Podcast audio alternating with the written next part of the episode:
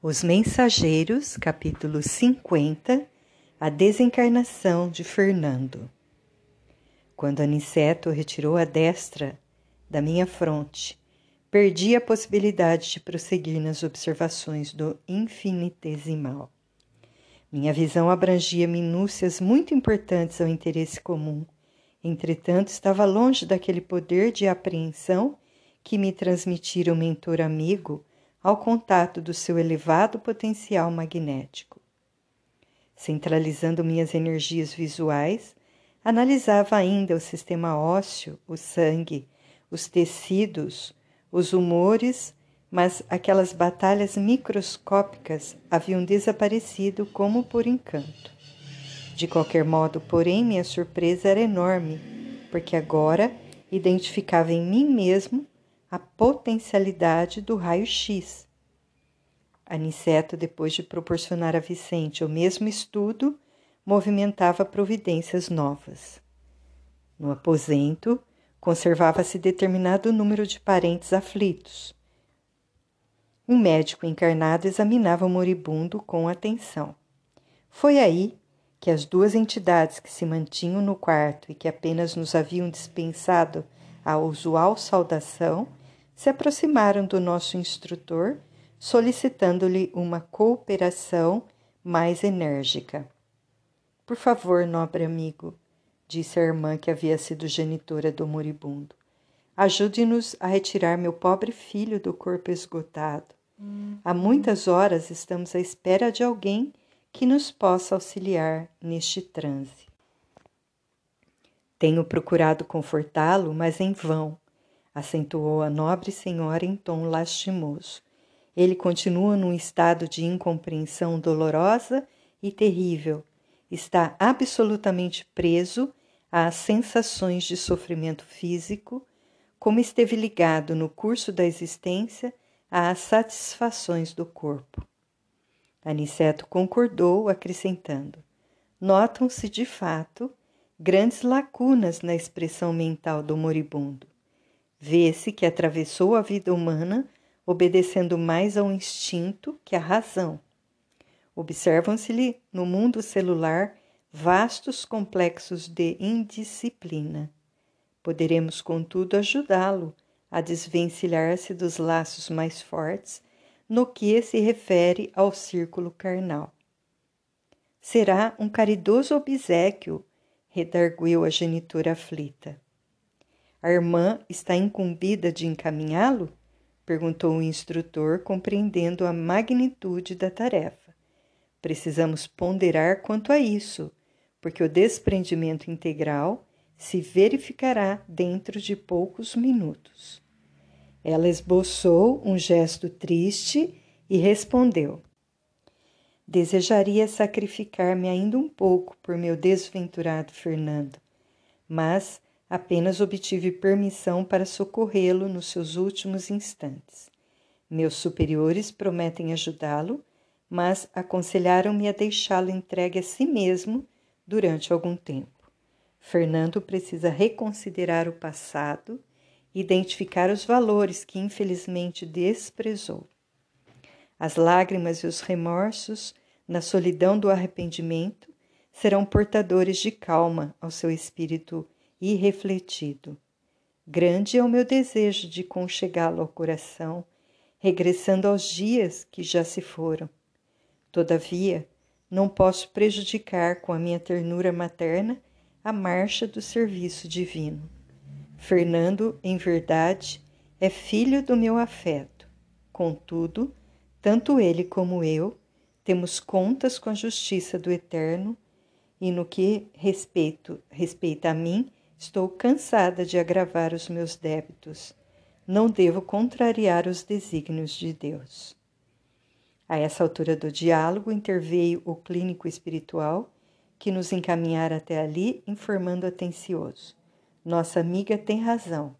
Fernando não poderá acompanhá-la, mas tão nobre tem sido a intercessão materna que tenho instruções para conduzi-lo a lugar seguro a uma casa de, de socorro onde poderá colher o melhor proveito do sofrimento, porquanto será asilado em zona vibratória inacessível às influências inferiores e criminosas, embora situado em regiões baixas. Já sei, murmurou Aniceto com grave entono. Trata-se de medida muito acertada. Em seguida, acentuou como quem não tinha tempo a perder. A aflição dos familiares encarnados aqui presentes poderá dificultar-nos a ação. Observem como todos eles emitem recursos magnéticos em benefício do moribundo. De fato, uma rede de fios cinzentos e fracamente iluminados parecia ligar os parentes ao enfermo quase morto. Tais socorros, tornou Aniceto, são agora inúteis para devolver-lhe o equilíbrio orgânico. Precisamos neutralizar essas forças emitidas pela inquietação, proporcionando antes de tudo a possível serenidade à família. E, aproximando-se ainda mais do agonizante, tomou a atitude do magnetizador, exclamando: Modifiquemos o quadro do coma. Após alguns instantes em que o nosso mentor operava, secundado pelo nosso respeitoso silêncio, ouvimos o médico encarnado anunciar aos parentes do moribundo. Melhoram os prognósticos. A pulsação inexplicavelmente está quase normal. A respiração tende a acalmar-se. Três senhoras suspiraram aliviadas. Dona Amanda dirigiu-se o assistente à esposa do moribundo. Convém que vá repousar, levando as suas cunhadas. O senhor Fernando está muito tranquilo e a situação é francamente favorável. Ficaremos velando, o senhor Januário e eu. As senhoras e mais dois cavalheiros que se prontificavam a retirar agradeceram satisfeitos e comovidos. Permaneceram no aposento somente o médico e um irmão do agonizante. A melhora súbita tranquilizara a todos, e aos poucos os fios cinzentos que se ligavam ao enfermo desapareceram sem deixar vestígios. Abramos a janela, disse o médico satisfeito. O ar talvez acelere as melhoras do nosso amigo. O senhor Januário atendeu, abrindo a ampla vidraça. Fundamente espantado, reparei que três rostos horríveis, pela expressão diabólica, surgiram de repente no peitoril e interrogaram em voz alta: Como é? Fernando vem ou não vem? Ninguém respondeu. Notei, porém, que Aniceto lhes dirigiu significativo olhar, compelindo-os tão só com essa medida a desaparecer. Meia hora passou dentro da qual o médico e o Sr. Januário, quase despreocupados do agonizante pelas melhoras havidas, encetaram uma conversação animada relativamente a problemas do mundo.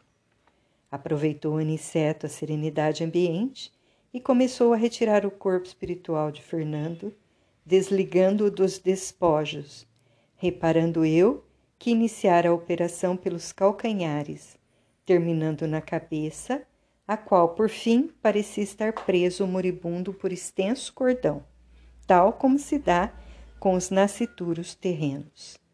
Aniceto cortou-o com esforço. O corpo de Fernando deu uma estremeção, chamando o médico humano ao novo quadro. A operação não fora curta e fácil. Demorara-se longos minutos, durante os quais vi o nosso instrutor empregar todo o cabedal de sua atenção e talvez de suas energias magnéticas. A família do morto, informada pelo senhor Januário, aflita, penetrou no quarto ruidosamente.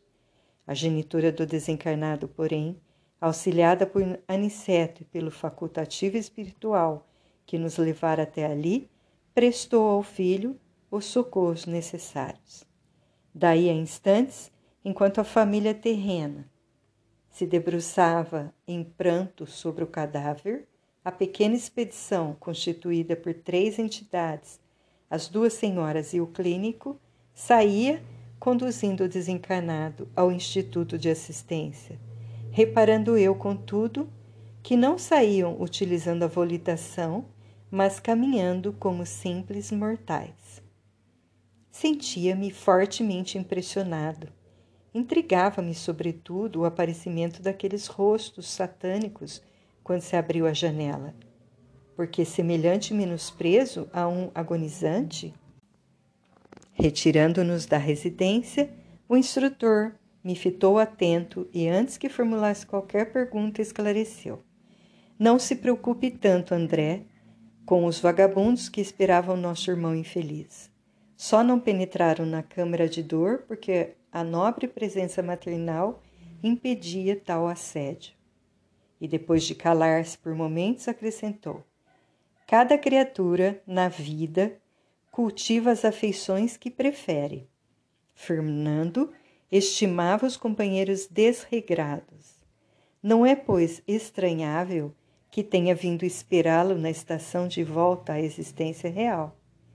Paulo de Tarso, no capítulo 12 da Epístola aos Hebreus, afirma que o homem está cercado de uma grande nuvem de testemunhas. Ora, essa informação foi endereçada ao espírito humano há quase vinte séculos. Cada um, pois, tem o séquito invisível a que se devota na terra. Mais tarde, quando a coletividade aprender a grandeza das lições evangélicas, todo homem terá cuidado na escolha de suas testemunhas.